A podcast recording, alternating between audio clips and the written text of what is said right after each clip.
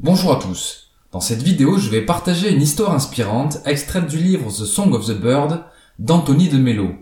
Cette petite réflexion porte sur les histoires que l'on se raconte à nous-mêmes. C'est parti.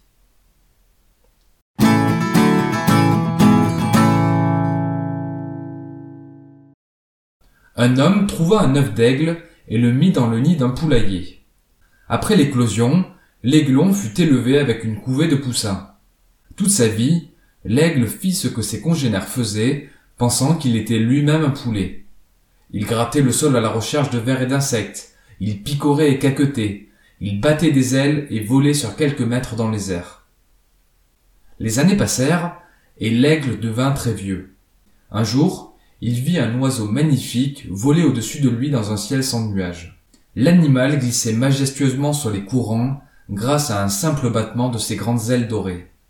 Le vieil aigle était admiratif. Qui est-ce demanda-t-il. C'est l'aigle, le roi des oiseaux, répondit son voisin. Il appartient au ciel, nous, on appartient à la terre, nous sommes des poules. C'est ainsi que l'aigle vécut et mourut en poulet, car c'est ce qu'il pensait être.